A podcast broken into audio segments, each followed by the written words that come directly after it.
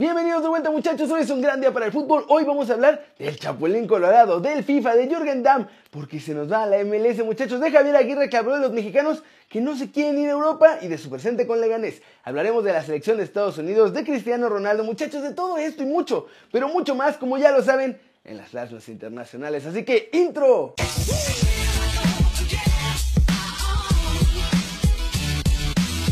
Arranquemos con la nota One Fútbol del día y es precisamente la gran nota del Chapulín Colorado, muchachos, porque ahora podemos tener su uniforme en el FIFA 20. Así como lo oyen, muchachos, los chicos de EA Sports han lanzado una actualización del videojuego en la que van a incluir al Chapulín Colorado Ultimate Team y podrás vestir la camiseta roja con el corazón amarillo ahí en el pecho y la clásica CH del superhéroe más divertido de México. Raúl Jiménez, Luis Hernández y Sebastián Córdoba fueron los modelos virtuales para presentar esta actualización que está disponible desde ya muchachos. Ahora, la razón por la que EA Sports decidió hacer esta nueva versión es que es un homenaje para Roberto Gómez Bolaños, quien este viernes estaría cumpliendo 91 años de edad si todavía estuviera con nosotros y además en este 2020 se celebra el 50 aniversario de su serie de televisión. Las camisetas están disponibles, como les digo, en el modo FIFA Ultimate Team. Pero no es lo único que va a haber, muchachos. Va a haber mucho más del Chapulín, ya que hay, ya que además de la camiseta se van a poder ver banderitas, vallas alusivas el chipote chillón, esa clásica arma de nuestro muchacho. Y por si esto fuera poco, también va a haber celebraciones exclusivas inspiradas en él y cositas interesantes en las porterías con referencias al Chapulín Colorado. ¿Cómo la ven, muchachos? La verdad se ve súper padre este uniforme y todos los contenidos. Y ahora pues ya que saquen una edición especial del chanfle, ¿no? Por lo menos que sea un jugador más. Estaría chistoso.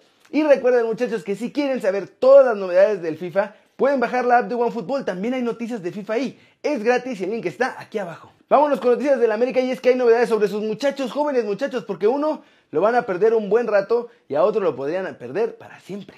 Y es que Nico Benedetti fue operado con éxito de la rotura de ligamentos que sufrió en el preolímpico con Colombia en ese partido con Uruguay. Y ahora el reporte médico indica que va a estar de baja entre 6 y 9 meses, por lo que seguro se pierde todo este torneo e incluso podría perderse también toda la apertura 2020. Una noticia muy dura para los de Cuapita la Bella, sin duda. Pero el tema que está sonando fuerte en Cuapa hoy, muchachos, y hoy pasé justamente por ahí, es Federico Viñas, porque el uruguayo la está rompiendo con las águilas y quieren brindarlo ya, ya, ya, ya. La razón, además de que está jugando muy bien, obviamente, es que desde España ya están tocando la puerta del Liverpool uruguayo para ver si todavía se puede comprar a Federico. Recordemos que está prestado con opción a compra con el AME y si Miguel Herrera y compañía tienen la prioridad, muchachos. Ellos son los principales. Pero hoy me avisaron desde España que el Sevilla también quiere a Viñas. Así que por eso las Águilas están todas carrereadas para firmar al jugador.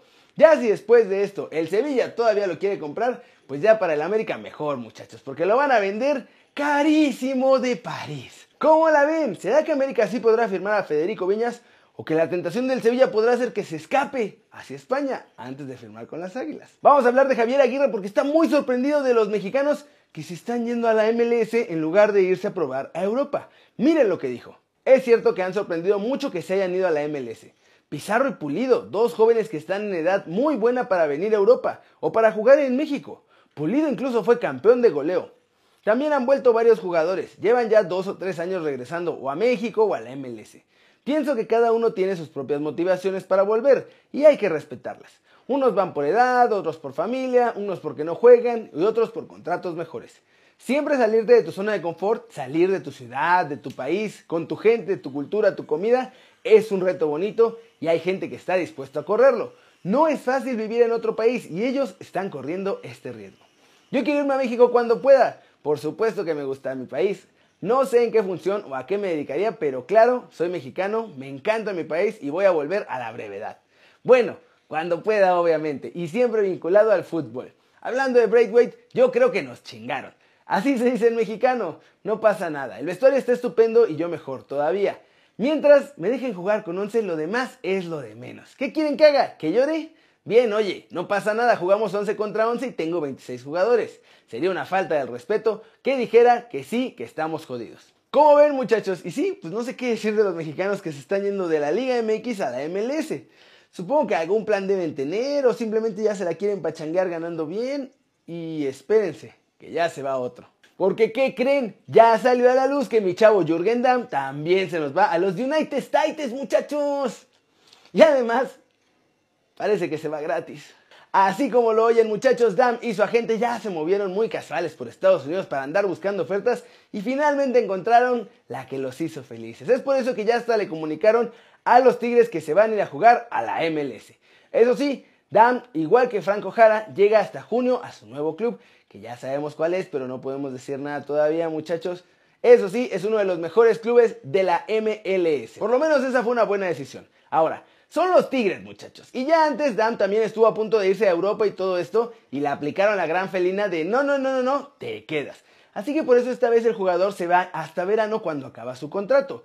No he llamado a las oficinas de Tigres, pero estoy seguro que no están nada contentos, muchachos. Otro punto importante es que al equipo que se va ya tiene sus tres jugadores designados, por lo que no puede llegar con este contrato. Así que lo que va a pasar es que llega con un contrato medianito de jugador normal y la siguiente temporada, si Dam se rifa, le van a dar entonces sí su contrato de jugador designado en la MLS. Y es que muchachos, de otro modo no entiendo el movimiento de mi chavo Dam a la MLS, porque no tiene caso irse a jugar un peor fútbol por la misma o menos lana que en Tigres. Pero la verdad, muchachos, creo que el error principal está en no irse a probar suerte en Europa, porque además Dam tiene el pasaporte comunitario y sería súper fácil para él, bueno, no súper fácil, pero sí mucho más fácil que para otros, encontrar un equipo allá. ¿Ustedes qué piensan? Sobre todo pues si se va a ir gratis. Flash News, China disputará sus próximos dos partidos de las eliminatorias de la Copa Mundial en terreno neutral, muchachos. Van a jugar en Tailandia debido a la propagación del coronavirus en aquel país. Así lo informó la FIFA. Las futbolistas de la selección de Estados Unidos solicitan más de 66 millones en daños dentro de su demanda por discriminación de género contra la Federación de Fútbol de Estados Unidos, porque dicen que les pagan menos solo por ser mujeres y no cuentan todos los seguros que ya tienen y todo lo que exigieron extra y que no quisieron cobrar como los jugadores, pero eso sí, se están quejando duro. En una reunión extraoficial de la Junta Directiva del Barcelona, parte de los mandatarios han pedido la dimisión de Josep María Bartomeu. Esto en consecuencia de todo lo que pasó muchachos y el Presi ya está pensando en convocar elecciones. Todo puede resolverse ya la próxima semana en otra junta que van a tener. Thomas Tuchel también quería que Neymar empezara a jugar antes del trascendental choque ante el Borussia Dortmund, pero ¿qué creen? Que el que tomó la decisión fue el director deportivo del PSG, Leonardo, que estaba perfectamente enterado de todas las recomendaciones de los servicios médicos y forzó el descanso del brasileño. Massimiliano Allegri, ex entrenador de la Juve, alabó a Cristiano Ronaldo por su mentalidad y capacidad de triunfar en cualquier lado, pero aseguró que también el portugués no es más grande que la Juventus. El Bayern de Múnich logró una agónica y muy sufrida victoria, muchachos, la verdad, 3 a 2 ante el Paderborn. Robert Lewandowski se despachó con un doblete y aseguró tres puntos vitales para que sigan de líderes en la Bundesliga. El Betis también terminó con un empate en casa a tres goles frente al Mallorca en un duelo lleno de emociones, volteretas, errores, todo de todo muchachos. El resultado la verdad no es bueno para los béticos. Andrés Guardado jugó 87 minutos y nuestro chavo Lainez sigue descansando porque recuerden que lo operaron por una apendicitis. Y vamos a hablar del Manchester City, que ya están sacando los números del cuadro inglés y parece que la cosa muchachos sí estaba bien fea. Así que sí tiene como sentido que los haya castigado la FIFA. Y es que, según los datos de fichajes y de ventas que hicieron estos muchachos, las diferencias en pérdidas del dinero son abrumadoras. Abrumadoras de verdad, ¿eh? no, no son cositas chiquitas. Vamos a ver, la UEFA los castigó por el periodo de 2012 a 2016. Ok, perfecto. Tomemos los números de estas temporadas. En la temporada 2012-2013, los Citizens hicieron compras de jugadores por 62 millones de euros y solo vendieron por un total de 44 millones. O sea, en el primer año ya hay pérdidas por casi 18 millones.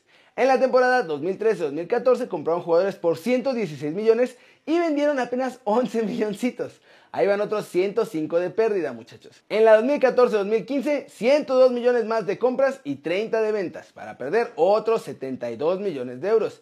Y finalmente en la temporada 2015-2016 gastaron felices de la vida 208 millones en fichajes y vendieron jugadores por un valor de 67 millones. Así que ahí perdieron otros 140 millones de euros.